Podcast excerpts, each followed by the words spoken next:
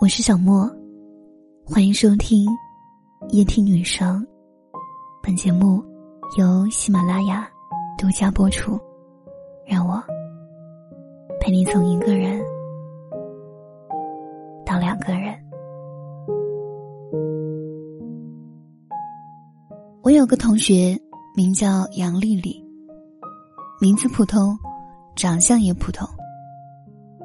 但他做过一件不普通的事儿，义无反顾嫁了一穷二白的学长，由穷人家的女儿变成穷人的妻子。这样的弱弱联合，在大部分姑娘眼里，无疑是个噩梦。杨丽丽家庭条件不好，入学那天我们就知道，她是独自拖着铺盖行李来报道的，而且。晚了两天，班主任甚至打了电话去催。宿舍里只剩下角落一个上铺，他手脚利落的跳上去，一边整理一边自我介绍：“你们好，我叫杨丽丽，我在家里帮忙割稻子呢，所以来晚了几天。”他边说边笑，洗得发白的牛仔裤似乎也荡漾着笑意。身上有一种长年累月劳动累积下的朴实气息。高中那三年，杨丽丽成绩很棒，从没掉下过年级前十。可高考填报志愿时，她却摒弃了众多一流高校，志愿表上填写的都是清一色免费师范院校。原因我们当然都知道，减免学费，还有补贴的学校。对正发愁学费、生活费的他来说，是无奈之下的最佳选择。我们为他可惜，他却依旧乐颠颠的，准备了一应生活用品，再次独自出发去上学。这一次，他买了硬座火车票，颠簸两天两夜，横跨了大半个中国，终于去到首都求学。当时杨丽丽在 QQ 空间写了这样一条说说：一箪食，一瓢饮，在陋巷，人不堪其忧，回也不改其乐。乐观坚强，而且吃得了苦中苦。我们都相信这个姑娘会有一个很美好的明天。大二那年，杨丽丽谈恋爱了。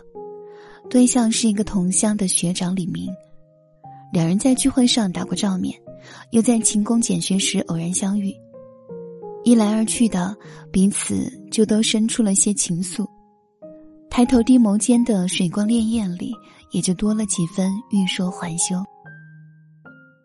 那几年，我和丽丽走得挺近，她偶尔会提起，语气是甜蜜的，却也掩盖不住一丝惆怅。李明也是典型的寒门学子，办了四年助学贷款，平日里靠勤工俭学维持生计。好在他用功刻苦，年年拿到国家奖学金。然而那时的李明就像停在窗玻璃上的苍蝇，前途一片光明，可不知路在哪里。被贫寒打磨过的姑娘，其实比谁更理智。更清醒，也更明白一场婚姻的真正价值，因此，他回避着他的灼灼目光，不说好，也不说不好。直到有一个冬夜，他在做家教时，无意中透过窗子看到站在路灯下的他，跺着脚，哈着手，嘴巴却念念有词，时不时抬头看看窗子，焦灼的面容里却带着喜色。后来才知道，他每天都在打扫完教学楼后来接他，等待他的间隙里默背着英文单词。一个贫寒的年轻男孩，证明爱情的最好方式，不过就是对他好，为他去努力。他是真的对他好，也足够努力，而他也是真的很欢喜。一个念头忽然从心底破土而出，眼看这寒冬漫漫，春心却猛地萌出了芽，开了花。同宿舍的姐妹说：“不要和穷人谈恋爱，最好的年纪应该穿最美的衣裳，吃最好的美食，喝最烈的美酒。女孩子的青春耗不起，等她奋发向上、出人头地，别闹了，那多累。再说，你能保证他一定可以成功吗？”杨丽丽用一个淡定的微笑来回应苦口婆心的室友们，回过头来看电脑，李明正好从 QQ 上发过来一段消息：“我决定了，签了安哥拉的工作，一年将近三十万年薪，我三两年就可以完成资本的原始累积，我会让你过上好日子，别人有的我会通过双手挣给你，可能会有点慢，但我不会放弃。”那几年过得确实不大好，两人吃过的大餐是校门口的鸡米饭，逛街只敢去地摊或横行的动物园。最折磨人的是寒假遇上春运，凭着两张站票穿越大半个中国，回到家骨头往往散了架。苦吗？真的有点。凡他肉体的身躯，对吃喝享乐当然会有自然而然的向往。但在心理和生理的较量中，占了上风的往往是前者，因为他记得，他把所有的鸡块都夹进了他碗里，他知道他用一年的奖学金为他买了大衣，他发现他悄悄订了他的机票，而给自己买了站票。世事的确艰辛，但有这样一个人，把你所有的心思和心愿都记挂在心底，为了给你更好的生活。一直向前奔跑着，那么，即使活在尘埃里，内心应该也能开出一朵花来。这也是至高无上的宠爱吧。